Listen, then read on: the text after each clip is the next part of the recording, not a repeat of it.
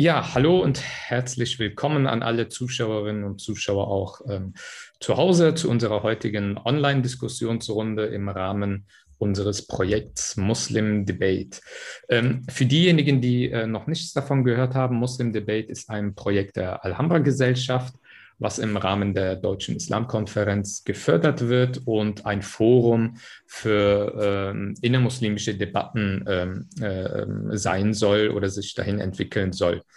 Ähm, wir haben uns in äh, einer Reihe von nicht öffentlichen Tagungen und auch öffentlichen Veranstaltungen äh, wie heute uns mit unterschiedlichen Themen auseinandergesetzt. Und äh, für alle, die mehr über das Projekt Muslim Debate erfahren wollen, können sich über unsere Projektwebseite informieren www.muslimdebate.de. Und auf dem YouTube-Kanal der Alhambra Gesellschaft finden Sie auch die Aufzeichnungen unserer vergangenen Veranstaltungen die können Sie entweder als Video oder auch als Podcast bei Spotify und iTunes und Co sich auch anhören. Ähm, heute wollen wir mit unseren Gästen über ein sehr wichtiges Thema diskutieren, und zwar über Ausgrenzungserfahrungen innerhalb der muslimischen Community. Ähm, es gibt unterschiedliche Ausgrenzungsphänomene innerhalb unserer muslimischen Community.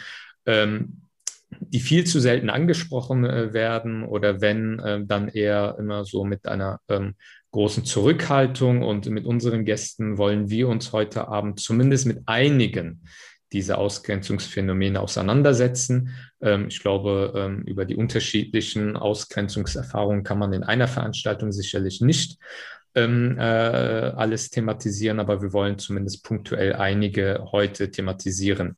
Ähm, letztes Jahr hatten wir uns zum Beispiel auch in einer Online-Diskussionsrunde auch mit antischwarzen äh, Rassismus unter Muslimen beschäftigt. Auch die Aufzeichnung finden Sie auf unserem YouTube-Kanal. Ähm, eine sehr spannende Diskussion, die sich lohnt, sich mal anzuschauen.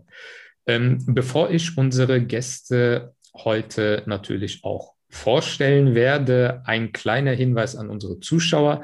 Die Diskussion findet hier auf Zoom statt, aber auch parallel äh, wird äh, die Diskussion über unsere Facebook-Seite ähm, live gestreamt. Die Zuschauer haben sowohl hier auf Zoom über die Chat-Funktion als auch über die Facebook, über den Facebook Livestream die Möglichkeit, Fragen und Anmerkungen ähm, uns zu schicken. Und ähm, ich werde, ähm, so gut es geht, versuchen, auch Zuschauerfragen mit in die laufende Diskussion einzubinden. Also ihr seid alle dazu aufgerufen, sich auch aktiv zu beteiligen an der Diskussion. Äh, ich freue mich ganz äh, besonders, äh, drei, äh, unsere heutigen drei Gäste äh, zu begrüßen. Vor einigen Wochen hatten wir unsere nicht öffentliche Tagung, wo wir euch auch als Gastreferenten hatten. Und ähm, umso mehr freue ich mich, dass ihr auch die Zeit habt, heute an der öffentlichen Diskussion äh, teilzunehmen aus Frankfurt oder Offenbach, da bin ich mir nicht ganz sicher, auf jeden Fall in der Ecke. Ich glaube, Frankfurt, ähm, äh, aus Frankfurt ist uns Mariam Tinch zugeschaltet. Mariam Tinch ist Vorstandsvorsitzende vom Kompetenzzentrum muslimischer Frauen e.V. in Frankfurt. Sie ist Islam- und Religionswissenschaftlerin sowie angehende Sozialarbeiterin. Und äh, ja, ich begrüße dich ganz herzlich, Miriam, dass du heute die Zeit hast, ähm, an unserer Diskussion heute teilzunehmen. Aus Duisburg ist uns zugeschaltet Nicole Erkan. Nicole Erkan ist Soziologin und Vorsitzende vom muslimischen Familienbildungszentrum MINA e.V. Sie ist ähm, dort auch Integrationsfachkraft bei Amura. Das ist eine Servicestelle für antimuslimischer Rassismus. Und ähm, äh, ich glaube, erst gestern, vorgestern hattet ihr auch eine Fachtagung, Fachveranstaltung zu dem Themengebiet antimuslimischer Rassismus, weil in dieser Woche ja eine bundesweit sehr, sehr viele Veranstaltungen auch zu diesem sehr, sehr wichtigen Thema stattfinden. Und auch ähm, bei dir bedanke ich mich ganz herzlich, Nicole, für deine Teilnahme. Ganz herzlich begrüße ich zum Schluss auch Leila Jagiela. Leila Jagiela ist Ethnologin und Religionswissenschaftlerin. In ihrer Arbeit setzt sie sich äh, wissenschaftlich mit kulturellen und religiösen Konstruktionen von Geschlecht und Sexualität auseinander. Und auch über dieses spannende Thema werden wir heute äh, ins Gespräch kommen. Vielen Dank, liebe Leila, dass du heute auch äh, dir die Zeit genommen hast, äh, an der Diskussion ähm, teilzunehmen. Um äh, in die Diskussion einzusteigen, ähm, Ausgrenzungserfahrungen innerhalb der muslimischen Community ähm, ist natürlich ein äh, weites Feld, aber irgendwo müssen wir ja beginnen. Ähm, wir diskutieren ja, ähm, also wir, wir, als Muslime sind ja immer sehr ähm, äh, teilweise genervt darüber, dass über das Frauenbild im Islam immer wieder diskutiert wird, dass die Kopftuchfrage immer im Raum schwirrt, wenn es um Dialogveranstaltungen geht, wenn es um gesellschaftliche, politische Diskurse geht. Ähm, aber es gibt eine Frage, mit der wir uns innerhalb der muslimischen Community ähm, zu selten von meinem Gefühl auseinandersetzen, gerade auch äh, die Männer, sagen wir es mal so. Ähm, und zwar, wie es halt ähm, mit Ausgrenzungserfahrungen von Frauen in unseren Communities ausschaut. Also ein, eine Diskussion, die in den letzten Jahren immer öfter geführt wurde, äh, in Amerika, aber auch hier in Europa und gerade auch in den sozialen Medien, äh, war ja immer so die Frage auch, ähm, wo auch junge Theologinnen das auch thematisiert haben, ähm, dass es in den äh, Moscheeräumlichkeiten immer ähm, nicht gerade den Raum gibt für Frauen, äh, den sie äh, verdient hätten und dass sie, ähm, ja, salopp formuliert, immer so in Nebenräumlichkeiten das Gemeindeleben der Frauen stattfindet. Das ist nur nur ein Beispiel, was mir jetzt in den Sinn kommt, aber vielleicht die Frage an Mariam Tinch. Ähm, äh, welche Formen von Ausgrenzungen erfahren junge Frauen äh, oder Frauen äh, allgemein innerhalb unserer muslimischen Communities in Deutschland. Welche Beispiele gibt es dafür oder könnte man vielleicht exemplarisch nennen? Ja, also ich würde erst mal sagen, äh, muslimische Community ist ja auch ein sehr weiter Begriff und ähm, muslimische Community kann man jetzt wahrscheinlich auch nicht so sagen. Es ist ja alles sehr heterogen, wir sind sehr heterogen untereinander, auch in Bezug zu Frauen. Aber ich finde, es lassen sich trotzdem oft aus der muslimischen Mehrheitsgesellschaft, also in der muslimischen Community, wenn wir dabei bleiben, ähnliche Problematiken ähm, beobachten. Ich habe auch schon bei der internen Tagung dieses eine Beispiel genannt, das möchte ich schon wieder mal erzählen. Und zwar gab es vor einiger Zeit bei Instagram, also ich finde, das ist ein sehr ähm, gutes Beispiel, weil es exemplarisch irgendwie nochmal das zeigt, äh, womit wir hier zu tun haben. Ähm, da ist eine muslimische Influ Influencerin, äh, die äh, eine Reichweite von, ich weiß nicht, 8000 äh, FollowerInnen oder so hat und die postet immer ähm, modische und selbstbewusste Contents mit Sport. Und irgendein muslimischer Influencer mit 30.000 FollowerInnen ähm, hat sich getriggert gefühlt von ihrer weiß ich nicht, von ihrem Selbstbewusstsein und hat in einem Kommentar geschrieben, sie solle doch bitte ein Tutorial machen, wie man hinter dem Herd steht und in der Küche steht und kocht oder irgendwie sowas. Und ähm, sie hat ihm daraufhin geantwortet in einer etwas gröberen Sprache. Also sie hat ihm einfach, sie hat sich gewehrt. Und er hat daraufhin ein achtminütiges Video von sich hochgeladen, in dem er diese Influencerin hochgradig beleidigt, ihr Aussehen, ihren Körper, ihr Selbstbewusstsein, ihre Religiosität ähm, es war ihm alles wohl nicht weiblich genug und er hat eine ganze Palette an Sexismus und Diskriminierung rausgehauen. Und ähm, ich sage das vor allem deswegen, weil er mit dieser 30.000 äh, Menschen äh, Reichweite ähm, sich gerne als Internet-Imam oder äh, religiöse Autorität gibt und als eine religiöse, selbsternannte religiöse Autorität eine muslimische Influencerin in einem achtminütigen Video öffentlich so, de so demütigen und fertig zu machen, ähm, das fand ich, also es war schon mal so exemplarisch, ja, eine Frau an Pranger stellen, eine muslimische Frau, die ähm, offen ist, die selbstbewusst ist, die auch Contents zeigt, die auch eine Reichweite hat. Ich finde, das ist so ähm, etwas, was immer wieder passiert.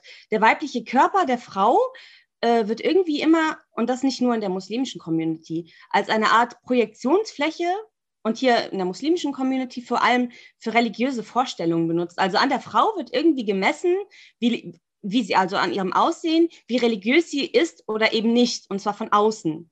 Ähm, ob sie sich jetzt nicht genug bedeckt, ob sie den Hijab aus irgendeinem Grund vielleicht auch abnimmt.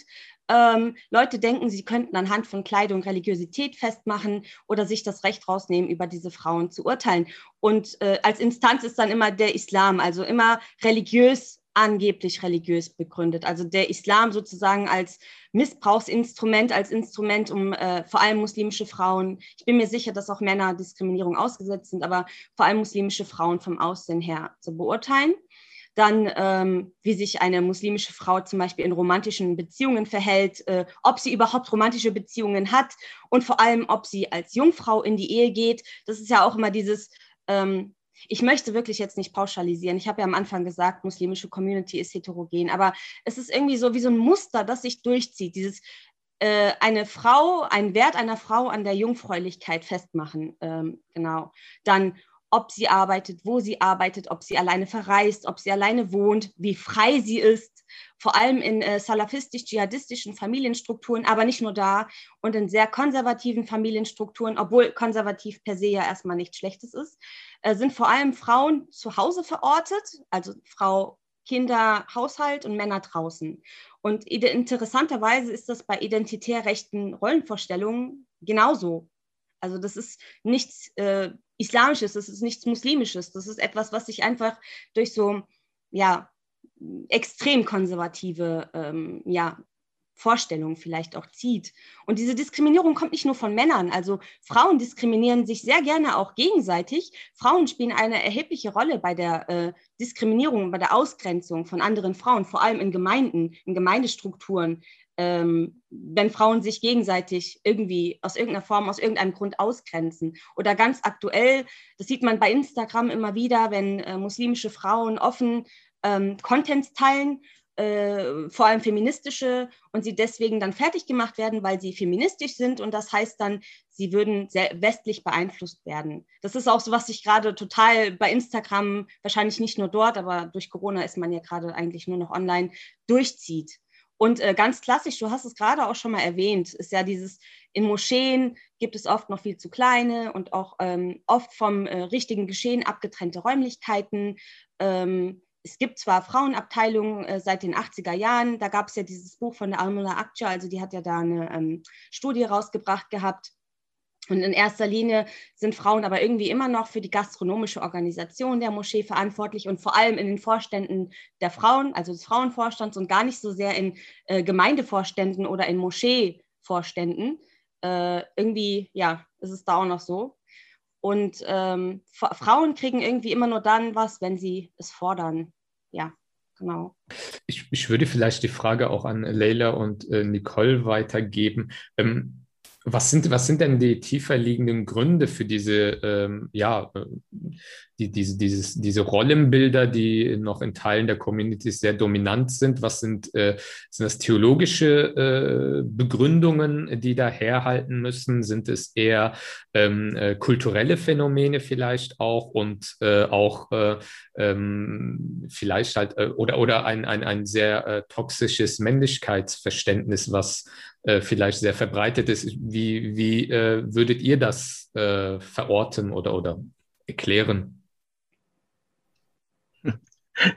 Jetzt habe ich mal mein Mikrofon schon frei gemacht. Vielleicht, ich hoffe, Nicole wird auch noch was dazu sagen. Ich finde es gar nicht so einfach. Also tatsächlich, ich denke, wir alle sind ja auch so ein bisschen mit ähm, dieser Behauptung groß geworden, die ja lustigerweise auch häufig selbst in sogenannten konservativen oder salafistischen Kreisen gerne wiederholt wird, dass ja der Islam an sich äh, für Frauen alle Möglichkeiten offen hat und äh, die Probleme einfach nur kulturell sind und die Kultur irgendwie das Problem ist und da sitzt das Patriarchat und so.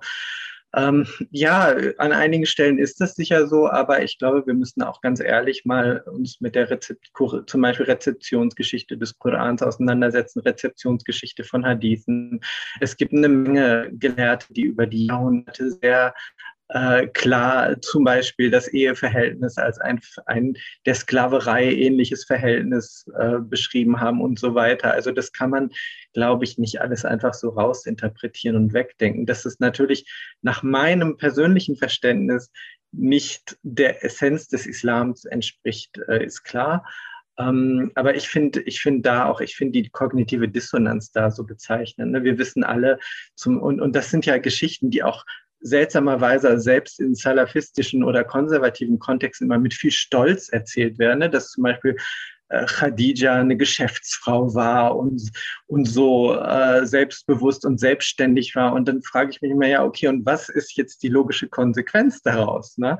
Weil wenn, wenn äh, eure Mädchen, eure Töchter das wollen, dann ist es auf einmal doch problematisch und dann werden doch auch ähm, andere Bilder wieder reproduziert. Ich fand das, was Miriam auch gerade gesagt hat, dass das ja zum Beispiel in identitären rechten Kreisen ganz ähnlich läuft, finde ich sehr wichtig, weil wir, glaube ich, immer unterschätzen, wie sehr sich diese Diskurse gegenseitig zuspielen. Ne? Also wir sehen das ganz klar, dass Argumentationslinien übernommen werden, äh, gegenseitig übernommen werden.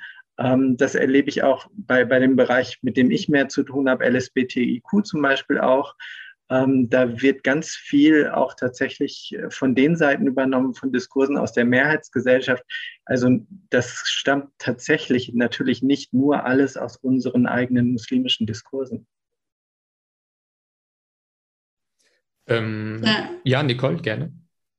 Ach so, ja, ich wollte äh, auch nur sagen, also im Grunde genommen ist dem ja nichts hinzuzufügen. Ich sehe das ähm, ähnlich und ähm, hatte mich jetzt nur aufgefordert gefühlt vorhin von dir. Gut, also es ähm. kommt Zeit, da werde ich auch noch was zu sagen gerne. können zu vielen ähm, Themen was, was natürlich wichtig ist, ähm, wie gehen junge Frauen mit diesen äh, Phänomenen, Erfahrungen um und äh, gibt, es, gibt es Räume, in denen sie über diese Themen diskutieren können und äh, ähm, das ist, glaube ich, halt auch ein äh, sehr wichtiger Faktor, wenn man mit diesen Dingen konfrontiert wird. Ähm, Mariam, du hast ja erzählt, diese, diese Erfahrungen äh, einer Instagram-Influencerin.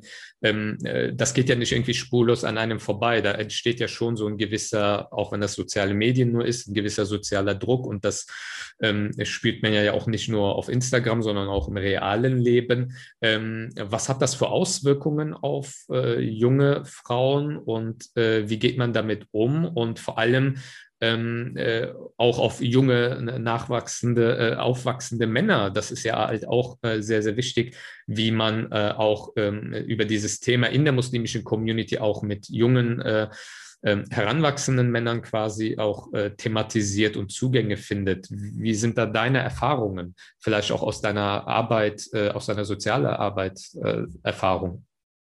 Du sprichst gerade mich an, nicht wahr? Also, ja, okay. Ähm, und zwar, also ich glaube, dass es zu meiner Zeit, als ich jüng, äh, jünger war, als ich äh, jugendlich war, nochmal anders ist als jetzt. Jetzt haben wir, also wir hatten damals ja, du sagst nur Social Media, aber Social Media spielt eine große Rolle. Ähm, dass wir damals keine Role Models hatten, an denen wir uns irgendwie fest, äh, festmachen konnten. Wir hatten dieses gegenseitige Empowerment einfach nicht, weil wir ähm, die Räume nicht hatten. Du hast ja gerade gefragt, wo diese Räume sind, die man sich schafft. Es gibt immer wieder, ich glaube, ich weiß nicht, wann das angefangen hat, die letzten 10, 15 Jahre vielleicht oder auch davor schon, Initiativen von Frauen für Frauen. Also ich meine, Nicole zum Beispiel steht ja auch einem Verein äh, vor, äh, Initiativen von Frauen, die sich selbst diese Räume schaffen, darüber zu sprechen, sich gegenseitig zu empowern, zu stärken, äh, Safe Spaces zu schaffen und äh, eben Social Media ich denke, dass das eine sehr große Rolle spielt, ähm, einfach mal in die Öffentlichkeit mit diesen Dingen zu gehen, wenn man etwas erlebt, das einfach mal offen zu sagen und zu erzählen und nicht nur zu Hause und dann bleibt es da, sondern wirklich nach draußen tragen und dann auch Unterstützung zu bekommen.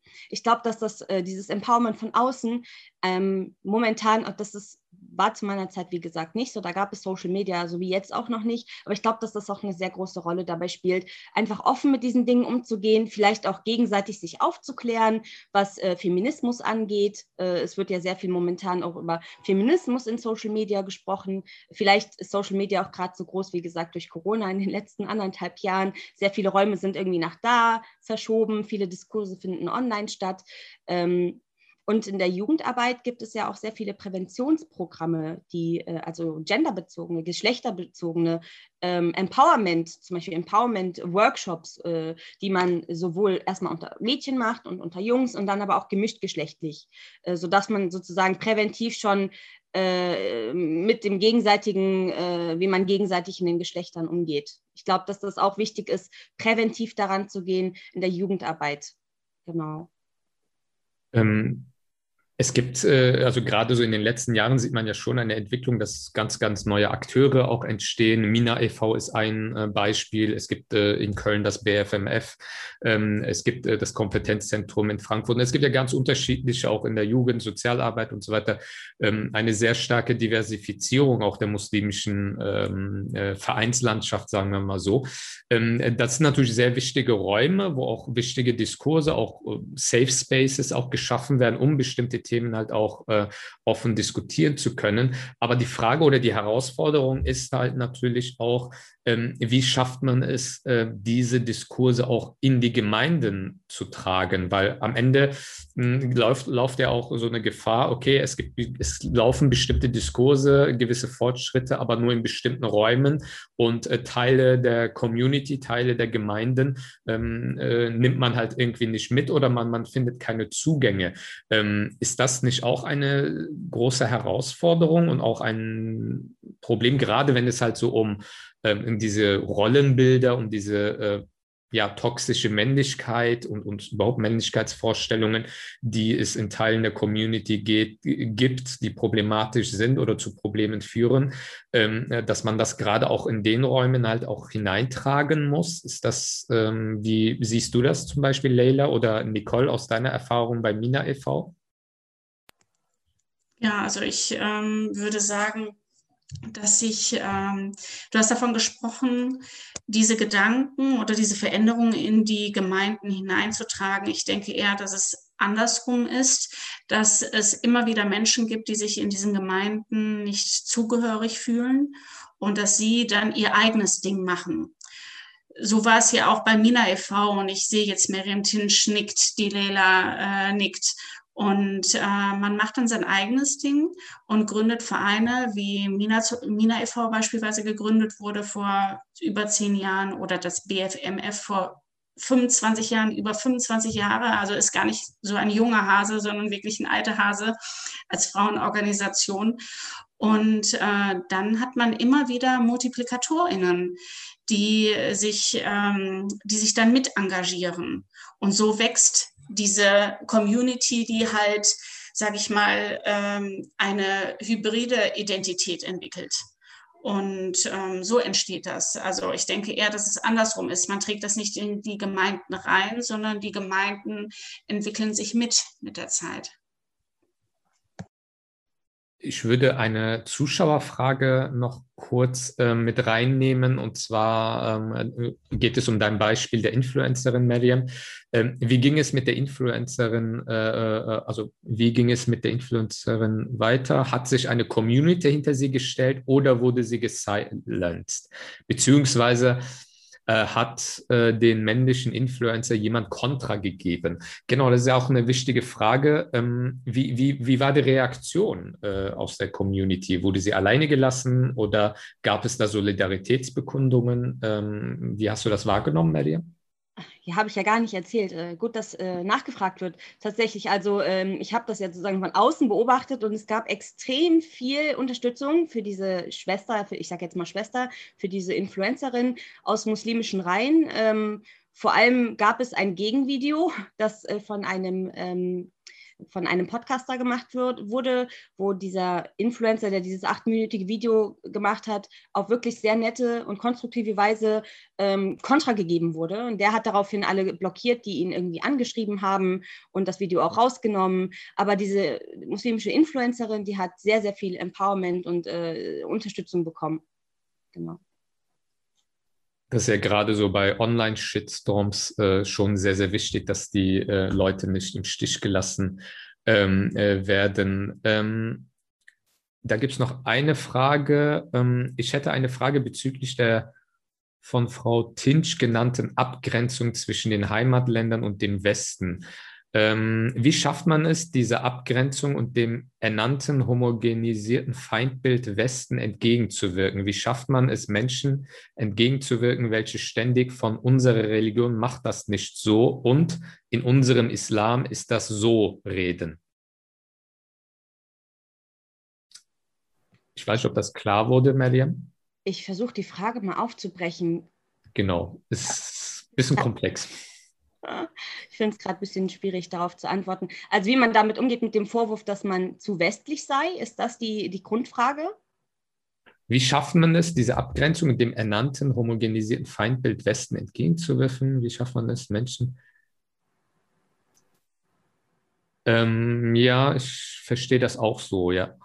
Ist ein also, bisschen äh, hastig formuliert, glaube ich. Vielleicht kann der Zuschauer das ja vielleicht präzisieren und dann können wir das äh, gerne nochmal aufgreifen, weil ich glaube, es ist ein bisschen äh, undeutlich geworden. Ich glaube, zumindest. wenn ich das kurz sage, gerne, ich glaube, leider. wenn ich so verstanden habe, weil Miriam, du hattest ja gesagt, dass häufig, wenn, wenn die, die Frauen feministischen Content posten, dass dann gesagt wird, ihr, dass ihr seid zu verwestlicht oder so. Das kommt alles vom Westen. Also ich habe, ich, ich glaube, darauf bezieht sich die Frage. genau, äh, der Zuschauer bestätigt die äh, Leylas äh, Verständnis dieser Frage, ja. Ich habe es nicht ganz hinbekommen. Wie man damit umgeht. Also ja, beim Feminismus kann man ja ganz klar sagen, feministisch, Feminismus kommt ja nicht aus dem Westen. Feminismus ist einfach, ähm, ja, ich würde sagen, eine Geisteshaltung, eine Einstellung, äh, einfach eine Selbstverständlichkeit, dass man Frauen, äh, dass, dass, man einfach äh, Frauen empowert, dass äh, Frauen auf Augenhöhe sind, Gleichberechtigung fordert. Das ist ja eigentlich etwas Grundislamisches, dass Frauen äh, gleichberechtigt sind zu Männern. Wie man jetzt, also das kann man ja vielleicht damit dann beantworten, dass man sagt, ja, Feminismus, wenn es jetzt auf, ich habe es ja im Zusammenhang mit Feminismus gesagt, Feminismus ist nichts Westliches, sondern Feminismus ist im Islam verankert. Und wir holen es sozusagen nochmal raus und sprechen nochmal offen darüber. Weiß nicht, ob ich die Frage zufriedenstellend beantwortet habe. Ja. Ansonsten, Leila, Nicole, ihr könnt gerne ergänzen. Also die Frage ist ja natürlich auch an euch gerichtet. Ja, Feminismus ist ja genau mein, mein Thema. Ähm, ja, ich denke, dass äh, die Schwierigkeit äh, darin besteht, dass Feminismus und Islam gerne als etwas sich gegenseitig Ausschließendes gesehen wird.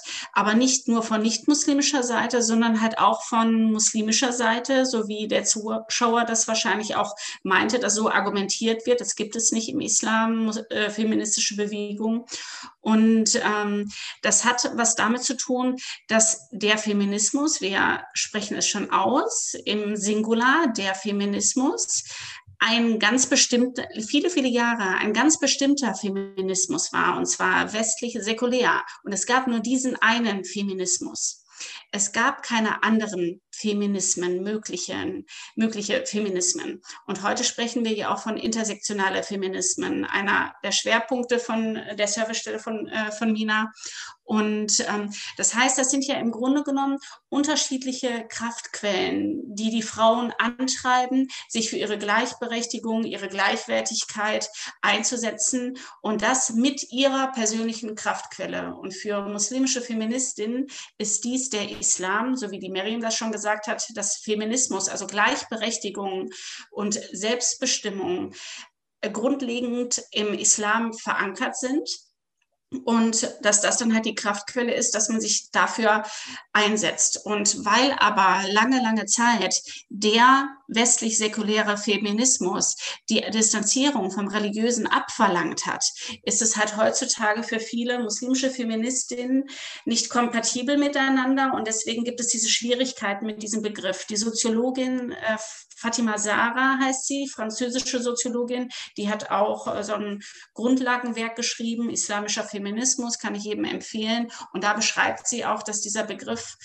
ungünstig äh, ist. Man sollte eigentlich von einer weiblichen Reformation sprechen. Und es geht, geht, im Grunde genommen zentral um die Aspekte, dass wir eine weibliche Lesart des Korans brauchen, ins, äh, ja, insbesondere der Normen und äh, Werte, dass dann auch da ähm, die Hadith-Wissenschaft auch nochmal neu interpretiert äh, wird. Die Ahadith.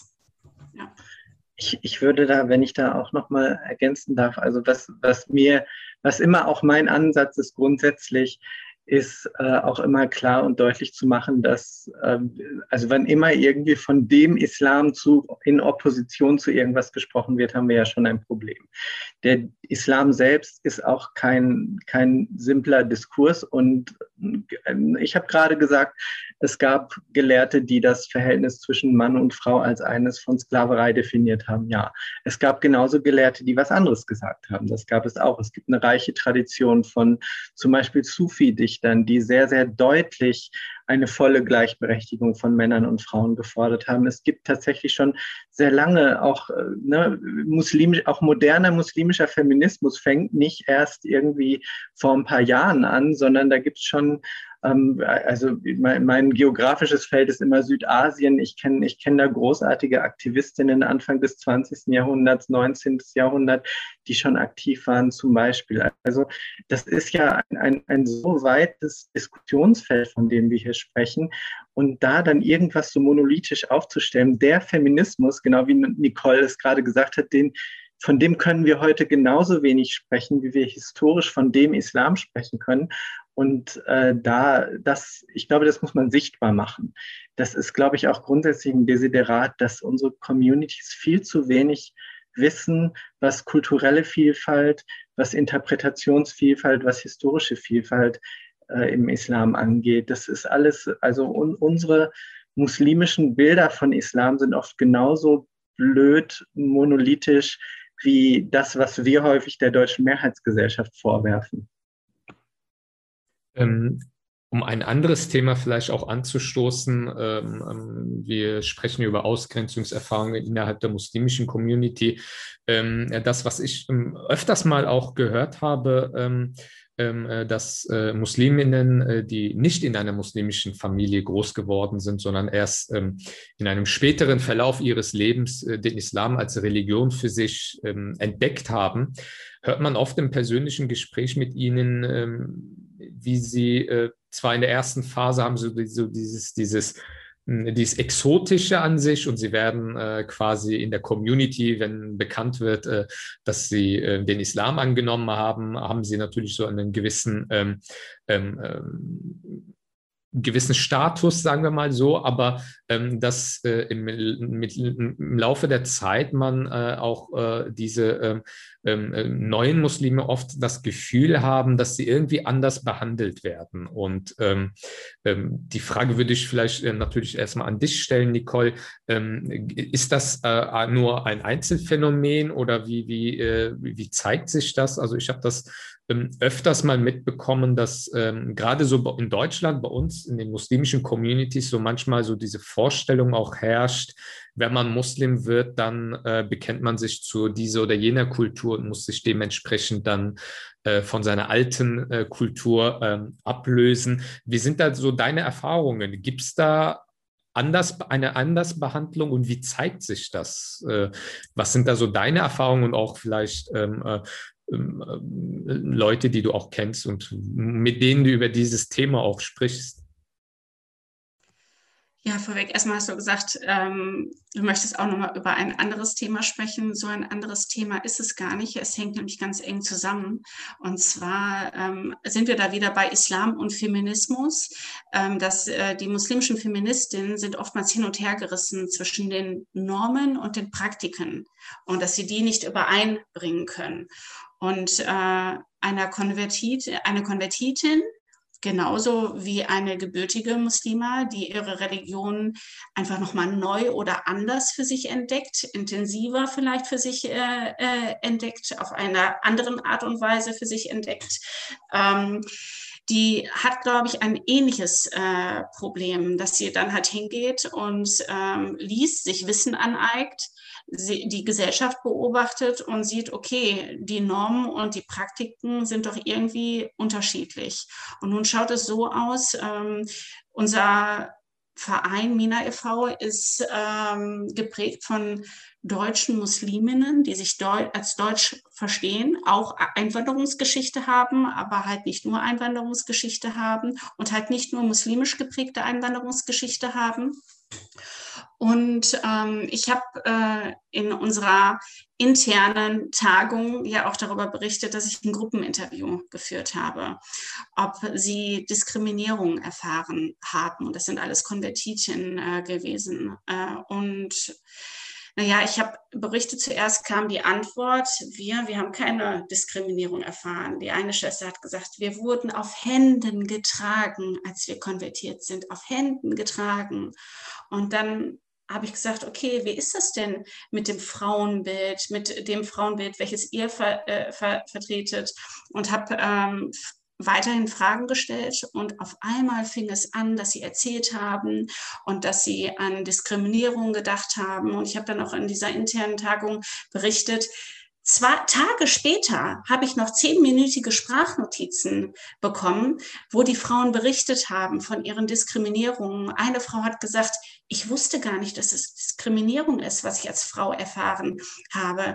Es, sind, es werden Erwartungshaltungen an sie herangebracht, dass sie Kulturen leben, die nicht ihre sind. Sie haben hier eine Religion ganz neu für sich entdeckt und sie sind deutsch sozialisiert, äh, polnisch sozialisiert, italienisch sozialisiert, russisch sozialisiert. Sie haben eine ganz andere Sozialisation genossen und teilweise stimmt das nicht überein. Man hat ein ganz anderes ähm, ja, Rollenverständnis. Und dann entstehen Konflikte. Und darüber gibt es ja auch äh, Studien. Wenn man sich die soziologischen Studien über binationale Ehen anschaut, dann sieht man, dass die Scheidungsrate bedeutend höher ist. Warum? Es liegt eigentlich nicht an dem Paar selber. Sie sind sich im Grunde genommen einig. Meistens kommt es von außen und zwar von den Familien, von beiden Familien, dass sie zu sehr in der Ehe ein, in die Ehe eingreifen und äh, die Art und Weise, wie sie ihre Ehe leben wollen, fremdbestimmen. Und zwar kulturell fremdbestimmen und dann aber das mit dem Islam legitimieren, rechtfertigen und ähm, dabei leben sie vielleicht ein etwas anderes Verständnis von Islam. Und ich denke, das ist halt nicht nur ein Phänomen von Konvertitinnen, sondern auch von gebürtigen Muslimen, die ähm, den Islam neu für sich entdeckt haben oder die hier geboren sind, also nicht in einer islamisch geprägten Kultur sozialisiert wurden. Eine äh, Zuschauerin fragt auch, ich würde zu dieser Frage auch gerne die Beobachtung von Leila Jagiella hören. Dann bin ich jetzt mitgefangen.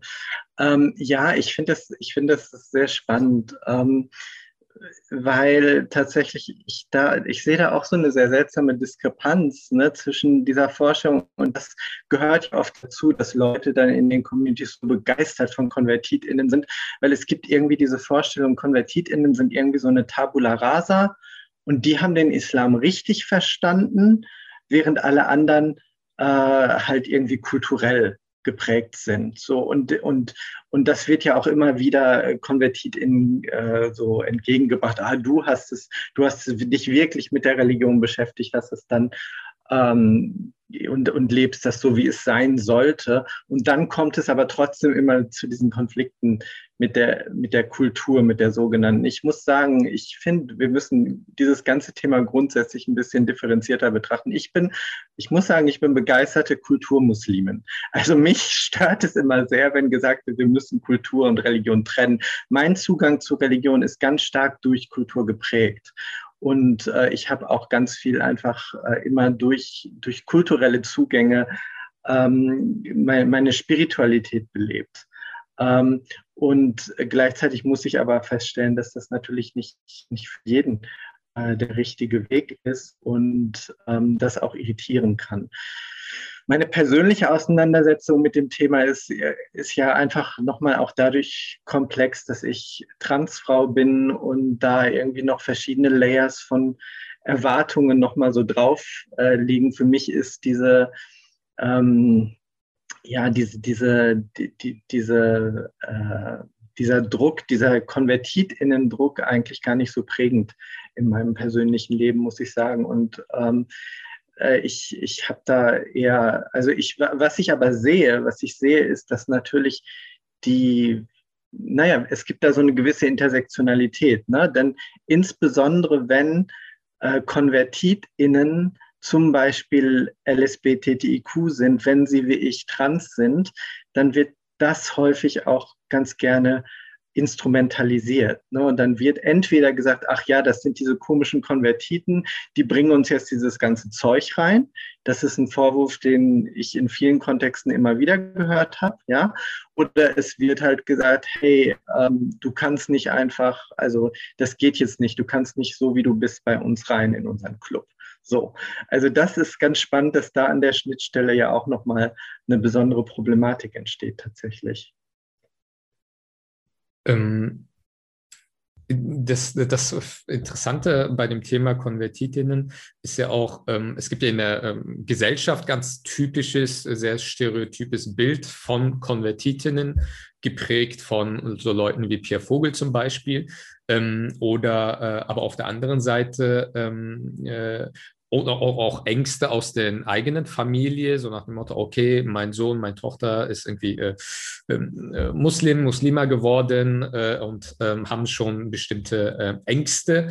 Und auf der anderen Seite gibt es ähm, äh, eine, eine, eine Gemeinschaft, die auch äh, Dinge in einem projiziert und Erwartungshaltungen hat. Und wenn das auch im Familienkontext ähm, zum Beispiel äh, geschieht, dass es da auch so die Erwartungen gibt, dass man damit auch in die arabische, türkische oder welche Kultur auch immer mit hinein konvertiert. Ähm, was macht das aus den äh, Menschen, äh, die, die damit von diesen beiden Seiten halt gewisse Ängste gespiegelt bekommen und Erwartungshaltungen? Ähm, äh, wie geht man mit diesen Situationen um? Das muss doch äh, schon äh, sehr belastend sein. Ja, das ist ein ganz, ganz buntes Thema. Das große Thema ist die Zugehörigkeit.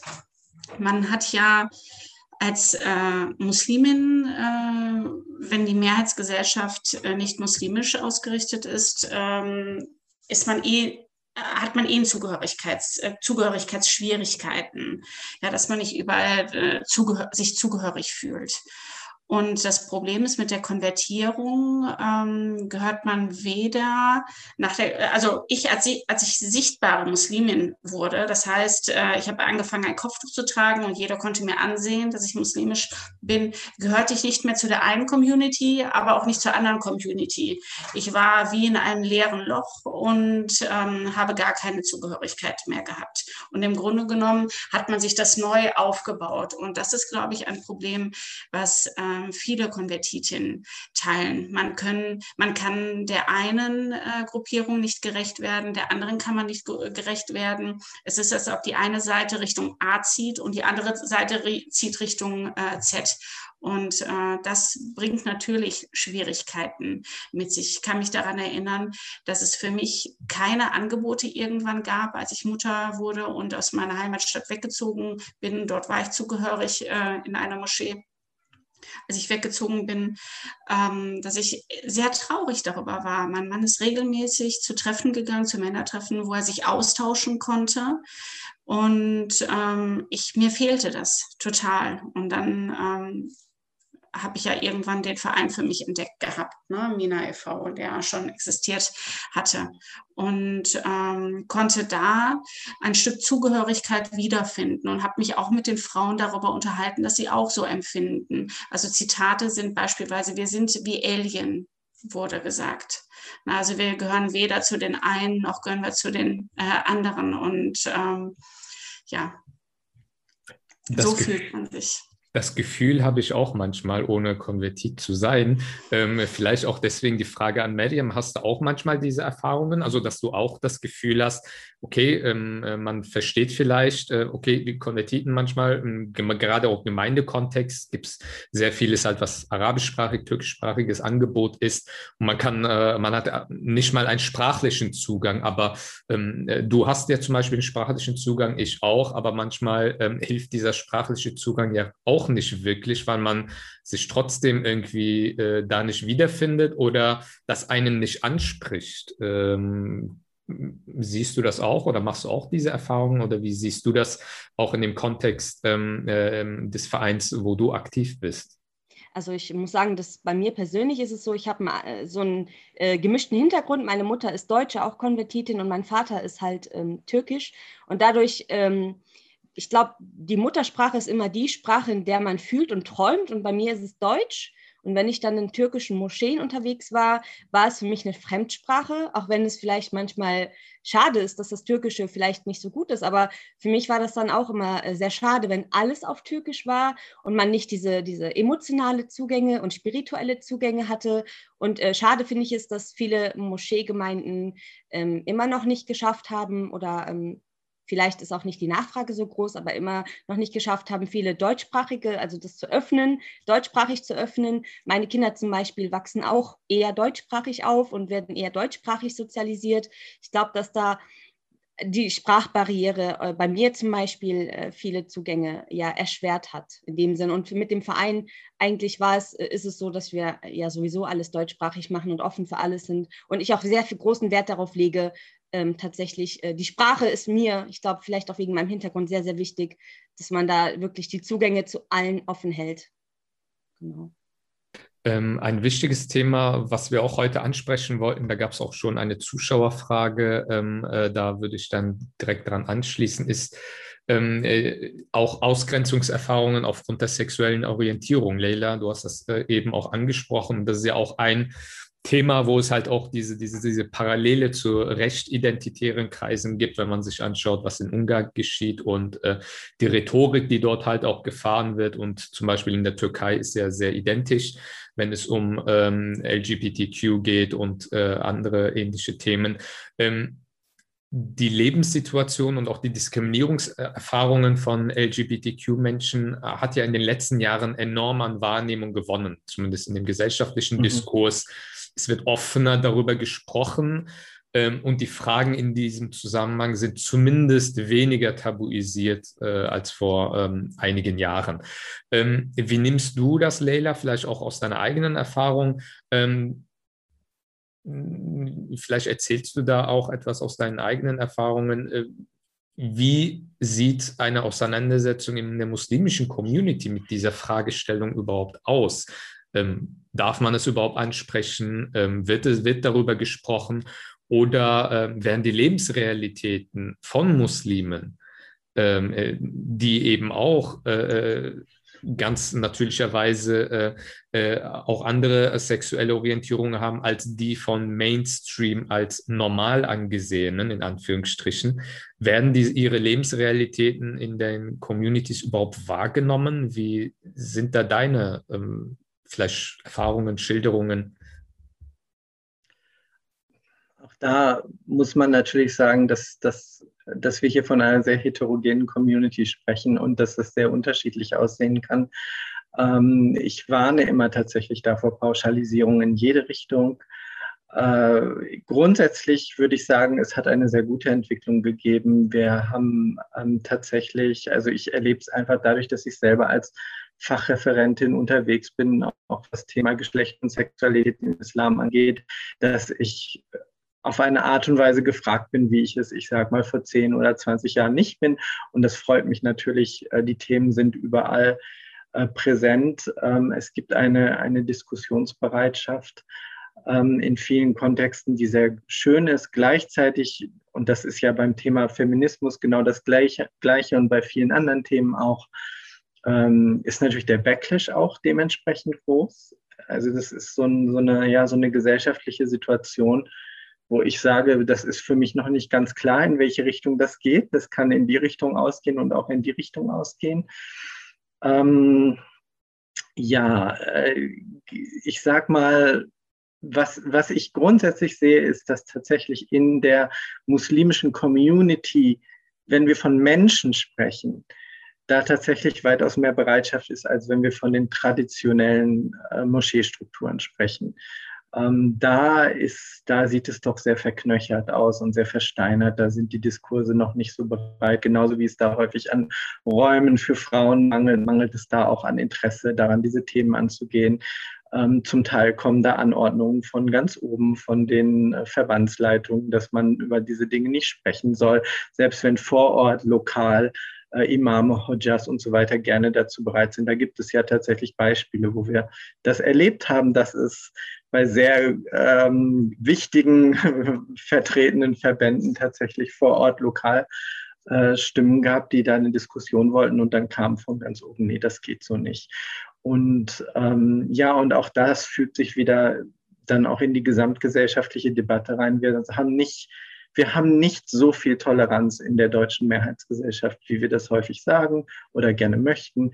Da gibt es gute Studien zu. Wir wissen zum Beispiel, dass 50 Prozent aller ArbeitnehmerInnen äh, aller LSBTTQ-ArbeitnehmerInnen in Deutschland Angst davor haben, sich zu outen oder dass ihre sexuelle Orientierung oder Geschlechtsidentität am Arbeitsplatz bekannt werden könnte. Das ist eine dramatische Zahl, wenn man sich das mal vor Augen führt. Und ähm, Diskurse, gerade, gerade was Trans angeht, gibt es ja jetzt einen sehr hässlichen eine sehr hässliche Gegenreaktion aus dem feministischen Lager, das, was man als Second Wave Feminismus äh, bezeichnet, also was hier in Deutschland vor allem von Alice Schwarzer und der Emma vertreten wird, ähm, auch äh, befeuert durch Debatten, die es vorher schon in Großbritannien gegeben hat.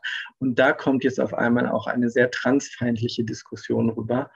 Ähm, und auch da sehen wir wieder, was ich am Anfang auch schon gesagt habe, interessanterweise, äh, die, also wir sehen dann, dass da äh, zum Beispiel fundamentalistische äh, religiös-fundamentalistische Diskurse gerne tatsächlich von diesen Second Wave feministischen Diskursen sich was ausborgen. Ja, also da ist man sehr gerne bereit, gegenseitig irgendwie ähm, Ausleihen vorzunehmen. Und äh, ich finde, also zum Teil ist es sehr lustig. Du kannst dir dann irgendwie so, so Online-Videos von irgendwelchen Walla Bros anschauen, so nenne ich die immer. Und was die sagen, das ist halt total klar, die haben irgendwie die Debatten zu äh, J.K. Rowling in, in äh, Großbritannien gelesen und bedienen sich daraus. Ne? Und das hat überhaupt nichts mit traditionellen muslimischen Diskursen zu tun, sondern das ist einfach das derzeitige gesamtgesellschaftliche Theater um das sogenannte Gender Gaga. Und das macht mir natürlich auch persönlich ein Stück weit Angst, gerade weil ich das Gefühl hatte, wir sind eigentlich, wir haben gerade eine sehr gute Entwicklung in muslimischen Communities. Als, als Transfrau erlebe ich, habe ich in den letzten Jahren eine Offenheit erlebt, die ich davor in Deutschland in muslimischen Communities noch nicht erlebt habe. Und wenn ich das jetzt dann aber wiederum sehe, welche Entwicklungen es da gibt, ähm, finde ich das sehr unschön. Hm. Ähm, äh, vielleicht auch die Frage an Nicole und Mariam würde ich gerne weitergeben. Wie ist, ist, ist eure Wahrnehmung? Wird über diese Themen ähm, offener diskutiert als äh, vielleicht vor einigen Jahren? Seht ihr auch diese positive Entwicklung oder ähm, wie ist da eure Beobachtung auch in eurer Vereinsarbeit? Vielleicht setzen sich gerade auch junge Leute eher mit diesen ähm, äh, Fragestellungen auseinander, als es äh, vielleicht davor der Fall war? Also ich muss sagen, dass ich persönlich vorher, also mit vorher meine ich äh, die letzten Jahre, vor den letzten Jahren, überhaupt gar keine Berührungspunkte, auch inhaltlich ähm, mit äh, dem äh, mit diesem Thema zu tun hatte. Ich glaube, weil jeder halt in seinen eigenen Bubbles, in seinen eigenen Filterblasen ist. Und da, dadurch, dass das Thema einfach immer wieder besprochen wird und immer wieder darüber gesprochen wird, ist auch so eine Toleranz und auch ein Bewusstsein, eine Sensibilisierung für das Thema entstanden, was ich sehr wichtig finde. Ähm, und ja, in letzter Zeit auch im Verein, also ähm, die Offenheit, diese Toleranz einfach dieses Selbstverständnis, diese Selbstverständlichkeit mit dem Thema umzugehen, tolerant damit umzugehen, äh, ich glaube, das ist in den letzten Jahren tatsächlich wesentlich besser geworden. Das ist so meine persönliche Wahrnehmung. Ja, also ich würde das so ein bisschen äh, differenzieren. Generell ist das in eine positivere Richtung äh, gegangen. Das äh, empfinde ich auch so. Ich würde sagen, es fing damit an, dass sich immer mehr Musliminnen äh, sich mit, äh, mit dem Gefühl, wenn man diskriminiert wird, verbinden konnte. Und auch äh, wenn man aufgrund der sexuellen Orientierung oder der geschlechtlichen Identität diskriminiert wurde, dass man sich immer stärker damit verbinden konnte. Und das ist ähm, auf jeden Fall langsam zu einem ja immer mehr zu einem Konsens äh, wird, dass das No-Go ist, auch aus islamischer Sicht, aus den islamischen Werten heraus ein No-Go ist, zu diskriminieren. Und ähm, jetzt gibt es die andere Komponente, die theologische Komponente. Und da denke ich, ist im Grunde genommen ist es äh, geblieben, dass die Mehrheit äh, der Meinung ist, dass das theologisch, jetzt habe ich mich mit meinem Rock hier verfahren im Rollstuhl, ähm, theologisch äh, gesehen oftmals immer noch äh, verneint wird. Und auch ich muss mich dem Miriam anschließen. Ich habe mich aus theologischer Sichtweise eigentlich fast gar nicht damit äh, beschäftigt, habe gerade bisschen angefangen, darüber äh, zu lesen, wie, wer wie argumentiert. Und ansonsten, ja, bin ich auch mit denen, die halt äh, sagen, ich kann mich ähm, menschlich damit ver verbinden. Das kein Mensch das Recht hat, einen anderen Menschen zu diskriminieren und äh, ja, dass jeder sich zugehörig äh, fühlen soll und leben, leben lassen. Es ist nicht meine Aufgabe, Menschen zu diskriminieren oder zu bewerten. Ja, also ähm, wie man leben möchte. Ja, aber es gibt natürlich auch, ähm, vielleicht äh, kannst du äh, auch ähm, da etwas dazu sagen, Leila. Ähm, natürlich will man als transsexuelle Muslima oder ähm, als homosexueller äh, Muslim ähm, an gemeinschaftlichen Gebeten teilnehmen. Das ist, äh, gerade äh, wenn sie ähm, praktizierende Muslime auch sind, und davon gibt es ja auch sehr viele. Es gibt immer so dieses Klischee, ja, okay, das sind ja halt nur so ähm, vermeintliche Muslime und so, ne? Es sind ja praktizierende Muslime. Ähm, äh, und äh, ist es für Sie überhaupt möglich, einfach in eine Gemeinde zu gehen oder müssen Sie Ihre sexuelle Orientierung quasi ähm, verheimlichen, damit das überhaupt noch möglich ist? Ähm, weil ich stelle die Frage deswegen, weil ich mal ähm, äh, mich jemand kontaktiert hat, der halt ähm, diese Probleme hatte, dass er in der Gemeinde lange, sehr, lange Jahre sehr, sehr aktiv war und ähm, immer verdrängen wollte, dass er homosexuell ist. Und irgendwann ähm, wollte er das nicht mehr unterdrücken. Und ähm, er war ein lebendiger Bestandteil dieser Gemeinde, war sehr eng befreundet ähm, mit dem äh, Imam und der Familie und so weiter. Und wo er dann äh, seine äh, äh das dann halt auch eben kundgetan hat und, auch weil das sein nächste Umfeld ist, hat er massive Ausgrenzungen bis hin dazu, dass man an ihn herangetreten ist und gesagt hat, komm bitte nicht mehr in unsere Moschee. Und er dann an den Punkt gekommen ist, wo er dann mir die Frage gestellt hat, was soll ich jetzt machen? Weil irgendwann kommt er an den Punkt zu fragen, wozu eigentlich noch Muslim sein? Und das finde ich, äh, als ich das so unmittelbar dann auch so berichtet bekommen habe, hm, habe ich dann halt auch für mich auch realisiert, was das für massive Auswirkungen hat und ähm, ähm, dass dieser Mensch eigentlich im Grunde genommen ähm, viele Entscheidungen wieder revidieren will und damit nichts mehr zu tun haben will. Und das kann ja eine muslimische Community, wenn sie ihre Religion auch wirklich ernst nimmt, ja nicht kalt lassen. Ja, das, ich meine, das Problem ist natürlich, dass diese Themen um, um sexuelle Orientierung und Identität äh, sehr stark ideologisiert sind von, von allen Seiten. Ne? Das ist ganz ähnlich äh, beim Kopftuch ist das auch so. Von allen Seiten kann man sagen, das Kopftuch hat auf einmal einen Symbolwert, äh, den es so in der islamischen Geschichte nie hatte äh, in der Form und ist jetzt sowohl für die Gegner als auch für die Befürworter unglaublich wichtig. Genauso sieht es in der heutigen Zeit mit Sexualität aus, mit verschiedenen Formen Geschlechtsidentität auszudrücken. Wir wissen ja tatsächlich, dass da historisch und auch kulturell in vielen muslimischen Kontexten ganz anders damit umgegangen umgegangen wurde, es auch immer noch Kontexte gibt. Ich ähm, habe lange in Pakistan gelebt. In Pakistan gibt es viele Probleme für Transmenschen auch, aber da stellt niemand in Frage, dass Transmenschen einfach Teil der muslimischen Gemeinschaft sind, Teil von Gottes Schöpfung, dass die auch beten wollen, dass die an heilige Orte wollen und so weiter und so fort. Also das gibt es ja immer noch tatsächlich. Bei uns ist das alles unglaublich aufgeladen und wird so zum, zu einem Thema gemacht, das angeblich darüber entscheidet, ob eine Person noch ein richtiger Muslim ist oder nicht. Und das ist ja das Dramatische daran. Und die Ausgrenzungserfahrung fängt da ja nicht nicht erst an mit dem konkreten Ausschließen, sondern es fängt ja schon damit an, dass das immer suggeriert wird. Ne? Wie, in wie vielen Chutbas hören wir davon, dass irgendwie, wie, wie schlimm das alles ist, dieses LSBTTQ und diese und das Sodom und Gomorra, was draußen stattfindet in der deutschen Mehrheitsgesellschaft und so weiter und so fort. Und da musste ich ja noch nicht mal jemand konkret beleidigen oder ausgrenzen, aber einfach, wenn du dazwischen sitzt und dir das hörst, dann weißt du schon, ah, hier bin ich eigentlich nicht willkommen.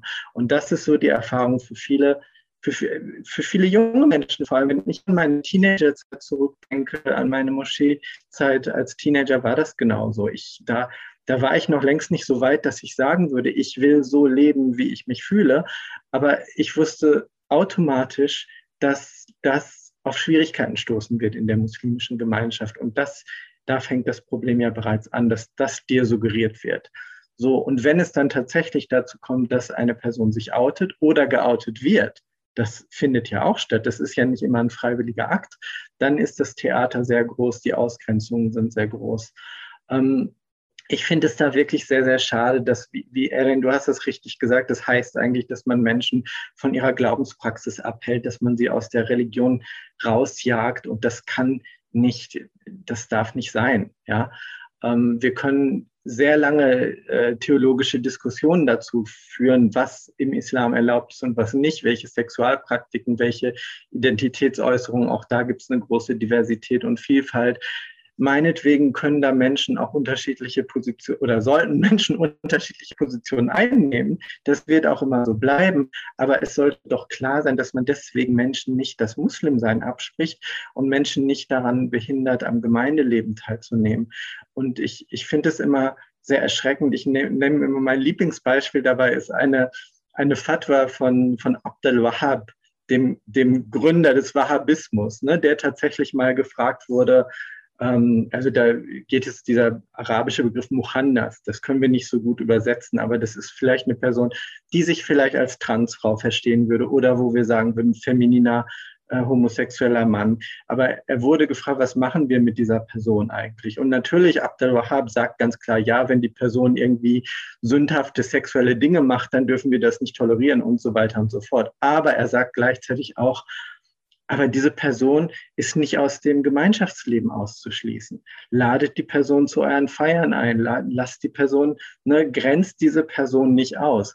Und sowas von jemandem wie Abdel Wahab, der jetzt für mich persönlich nicht das große Vorbild äh, muslimischer theologischer Praxis ist tatsächlich, aber wo ich dann immer wieder feststellen muss, wieso kriegen das, selbst das, Moscheegemeinden in Deutschland im Jahr 2021 nicht hin. Und das ist wirklich sehr bitter, diese einfache Feststellung, wir alle haben ein Anrecht darauf, praktizierende Gläubige zu sein.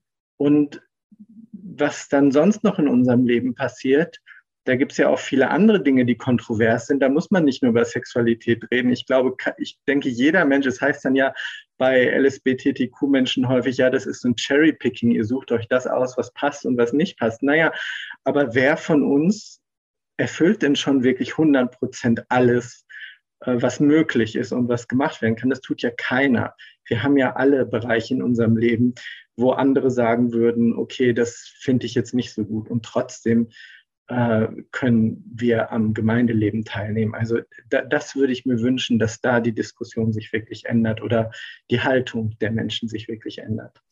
Ähm, vielleicht auch an äh, eine Frage daran anschließend, ähm, auch an Mariam und Nicole äh, gerichtet und auch natürlich an dich, Leila. Ähm, müsste man das ähm, jenseits des Safe Spaces, die natürlich notwendig sind bei bestimmten Themen, aber auch bei diesem Thema, ähm, müsste man das nicht viel mehr öffentlich auch diskutieren? Also äh, gerade so das, was du gerade gesagt hast, da kommt mir sofort Ali Randours äh, Buch, ähm, wo er gerade halt auch so traditionelle Theologen, mh, hm, äh, wenn man deren Namen nennt, äh, man nie Widerspruch ernten wird. Und wenn man sie dann aber anfängt bei diesen Themen rund um Sexualität und so weiter ähm, zitiert aus ihren Quellen, dann ähm, gibt es immer äh, verstörte Reaktionen.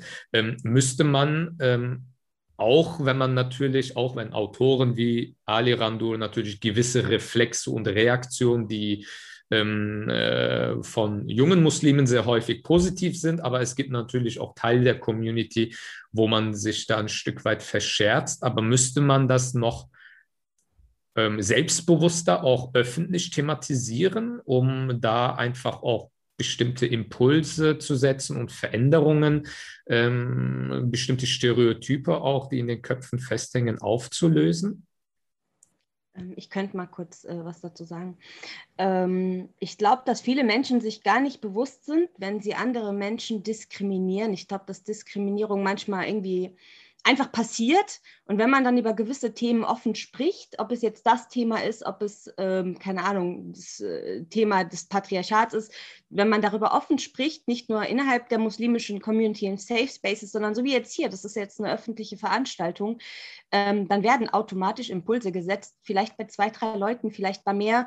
Aber wenn man nicht darüber spricht, wird es halt totgeschwiegen.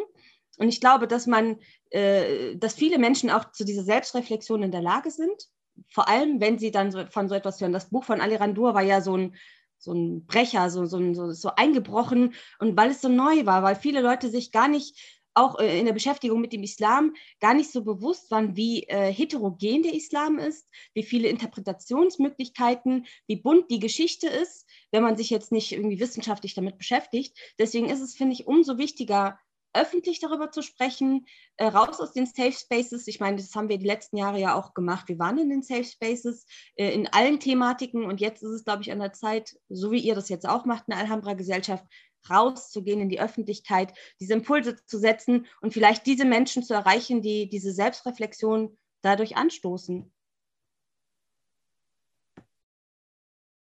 Ähm, Nicole vielleicht gerne dazu ergänzen? Ja, Gerne. Also ich denke, dass äh, wenn Menschen das Bedürfnis haben, da Impulse zu setzen, äh, dann werden sie es machen und wenn sie die Kraft äh, dazu haben. Das muss natürlich die jeweilige Community ähm, dann selber für sich äh, entscheiden, ob sie äh, diese Impulse setzen äh, möchte. Na, also ich differenziere ja auch für mich, was sind so die wichtigsten Themen, mit denen ich mich äh, beschäftigen möchte. Und das ist mh, hm, beispielsweise in meinem Fall nicht unbedingt die Ausgrenzung als Konvertitin, sondern generell als Frau und on the top noch als Konvertitin. Ja, das sind dann eher meine Themen und dann schaue ich, wenn ich dort äh, Impulse setzen kann, dann, äh, dann mache ich das. Und ähm, ansonsten, ob das gesamtgesellschaftlich mehr diskutiert äh, werden äh, sollte, ja, weiß nicht, wenn sich das so entwickelt. Das entwickelt sich halt. Warum künstliche Beirufen? Ja.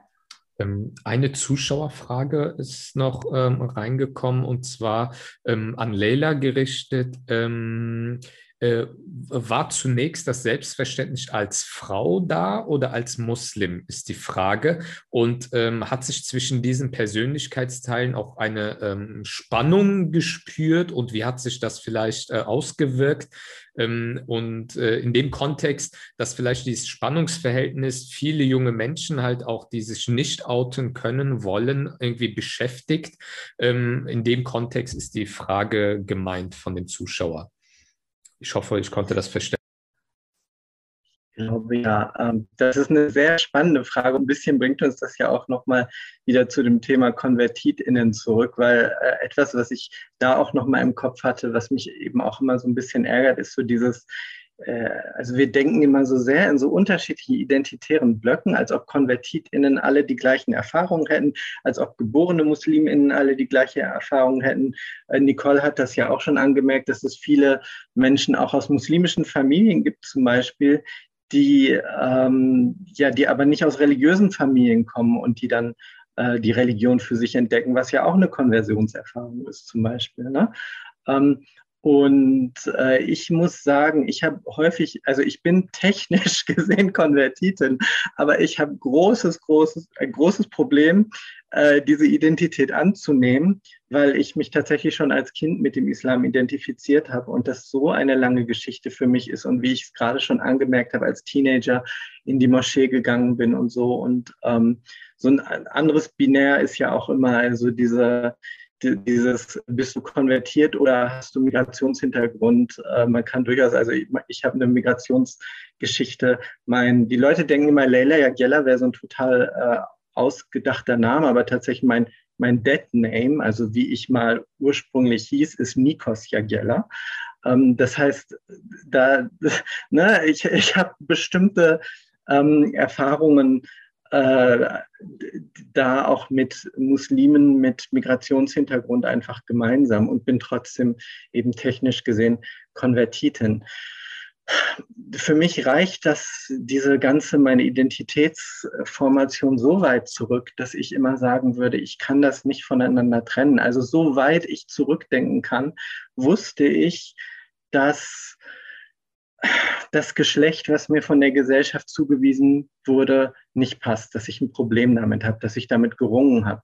Wie genau ich das ausformuliert habe, natürlich als Kind hat man noch nicht so Begriffe wie Transfrau oder so, ne? aber dass das ein Problem für mich war, war schon immer da. Und gleichzeitig auch, war für mich immer Religion Thema, Glaube war Thema, die Identifikation mit dem Islam fing sehr, sehr früh an. Also das ist äh, so eng miteinander verwoben bei mir. Und ich würde immer sagen, ich, ich sage eigentlich immer, gerade weil ich diese Konflikte hatte mit dem, was die Gesellschaft mir zuwies, haben mich immer die großen Fragen sehr interessiert.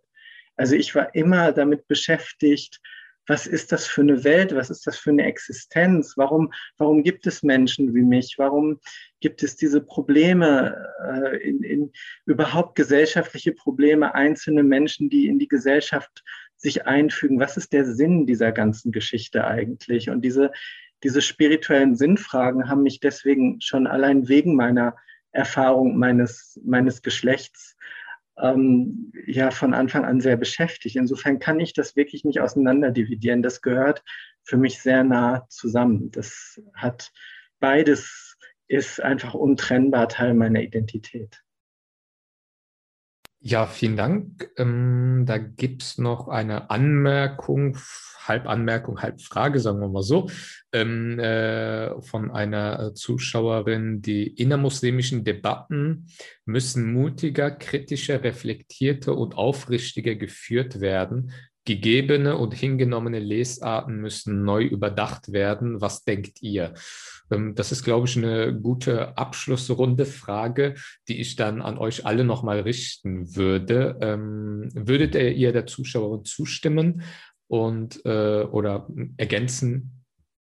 Mm, also das ist ja auch das, was ich eben schon gesagt habe, indem man halt äh, diese innermuslimischen Debatten äh, auch überhaupt erst öffentlich führt, wird überhaupt erst dieser Impuls zur Selbstreflexion äh, überhaupt erst gesetzt. Und ich glaube, dass äh, das, was äh, die äh, Frage, also was die Fragentin, was die Fragestellerin wollte, das wird auch gerade, das passiert gerade. Also es wird zum Beispiel über antischwarzen Rassismus gesprochen, es wird über die Themen, die wir heute haben, gesprochen. Das war vor ein paar Jahren gar nicht so der Fall, habe ich das Gefühl. Es wird jetzt offen darüber geredet. Also es passiert, der Prozess ist angekurbelt, er ist da und jetzt müssen sozusagen die Initiativen das nochmal aufgreifen, was sie auch unter anderem tun und äh, das weiterführen. Und gegebene und hingenommene äh, Lesearten müssen neu überdacht werden. Das wird theologisch auch gemacht. Es wird nicht neu überdacht. Ähm, weil der Islam, wie er, also der Islam äh, in Anführungsstrichen, wie er jetzt ist, der war ja nicht immer so äh, als homogene, der Islam ist ja nicht homogen, sondern hat, wie ich eben schon sagte, eine sehr bunte und sehr ähm, äh, heterogene Geschichte. Das wird alles nochmal ein bisschen ausgepackt von den Theologen, Theologinnen in Deutschland. Ähm, da wird ganz viel in den äh, Universitäten gemacht, das wird getan. Und jetzt ist es, glaube ich, an der Zeit, das nochmal vielleicht runterzubrechen und äh, nochmal äh, in die Zivilgesellschaft auch zu tragen, die Ergebnisse aus der Theologie, was auch getan wird. Es wird langsam getan, aber der Prozess ist angekurbelt. Und ich glaube, wir sind auf einem ziemlich guten Weg. Ähm, vielleicht Nicole und dann Leila nochmal dazu, vielleicht Ergänzungen oder ja, ich bin noch so ein bisschen bei dem Satz von der Leila hängen geblieben, dass dir weder das eine noch das andere genommen werden kann. Das hängt so eng äh, beisammen. Und äh, das, äh, das zeigt, wie, wie, viel die Diskriminierung und die Ausgrenzung eigentlich äh, mit dir macht. Na, also ähm, ja, und äh, dass man das, ja, wie du es gesagt hast, dass man es nicht auseinandernehmen kann und dass das äh, für dich eins ist und zusammenhängt. Ja, muss das ähm, mutiger diskutiert werden? Ich würde auch zustimmen, wir sind dabei, das mutiger zu diskutieren und ich denke, das ist auch Teil des, des Prozesses, den Islam in Deutschland zu beheimaten und ähm, indem wir halt mutiger äh, diskutieren. Als ich vor über 20 Jahren, nee, vor 20 Jahren konvertiert äh, bin, da gab es auch noch nicht so viele Diskussionen. Also wir hatten die Wahl vor 20 Jahren zwischen Pierre Vogel und Fethullah Gülen. Und das war jetzt keine gute Wahl, die wir hatten. Und äh, dazwischen gab, gab es nichts im Grunde genommen. Und, ähm, und wenn ich jetzt zurückblicke, dann haben wir viel, viel mehr Möglichkeiten. Ähm, ja, damals äh, gab es zwei Aspekte, die mich belastet haben an, ähm, an der islamischen Theologie. Obwohl ich mich, äh, obwohl sich das richtig angefühlt habe, gab es zwei Themen. Einmal dieser Vers, der ganz gerne übersetzt wurde mit, dass die Frauen dann geschlagen werden sollen. Und transsexuelle Identitäten und, äh, und sexuelle Orientierung, dieses Themen, äh, diese Themen halt auch. Und da habe ich halt immer so abgeblockt gehabt, kann ich mich noch dran erinnern und gesagt, okay, ich möchte einfach nicht über dieses Thema diskutieren, weil ähm, das mit meinen Werten nicht äh, übereinzustimmen, äh, übereinstimmte.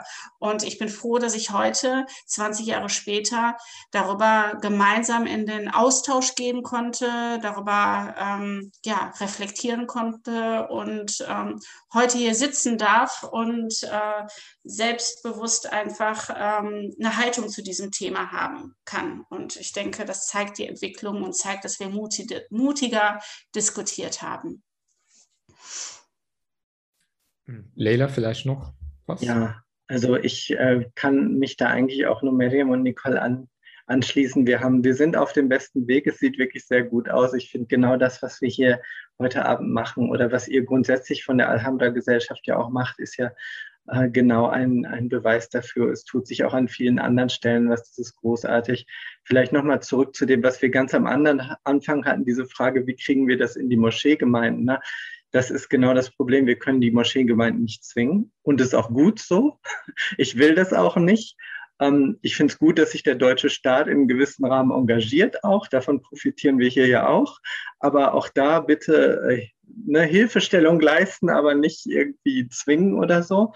Ähm, ich glaube, wir brauchen aber, wir dürfen nicht nur so in diesem Moscheerahmen denken. Wir brauchen einfach eine breitere intellektuelle muslimische Debattenkultur und das trägt auch ganz viele Impulse in die Communities. Da braucht man nicht unbedingt die klassischen Moscheestrukturen für.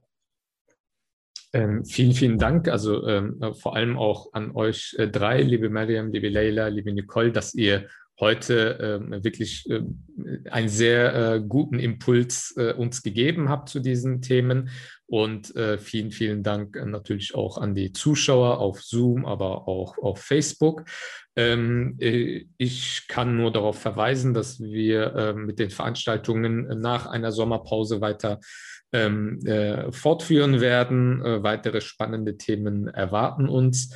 Ähm, äh, folgt uns auf Twitter, Facebook, Instagram, um die Ankündigungen der nächsten Veranstaltungen ähm, äh, mitzubekommen. Äh, folgt natürlich auch Mariam Tinch, Nicole und Leila, die auch immer wieder interessante Dinge posten, sei es in ihrem Vereinskontext oder Leila mit ihren sehr spannenden Postings auf Facebook zu ganz unterschiedlichen Themen, die ich immer sehr gerne verfolge. Und ja, äh, ich verabschiede mich von allen. Ich wünsche euch eine vor allem gesunde äh, Sommerzeit und ähm, impfen lassen und gesund bleiben. Alles Gute. Tschüss, Dankeschön. Ciao.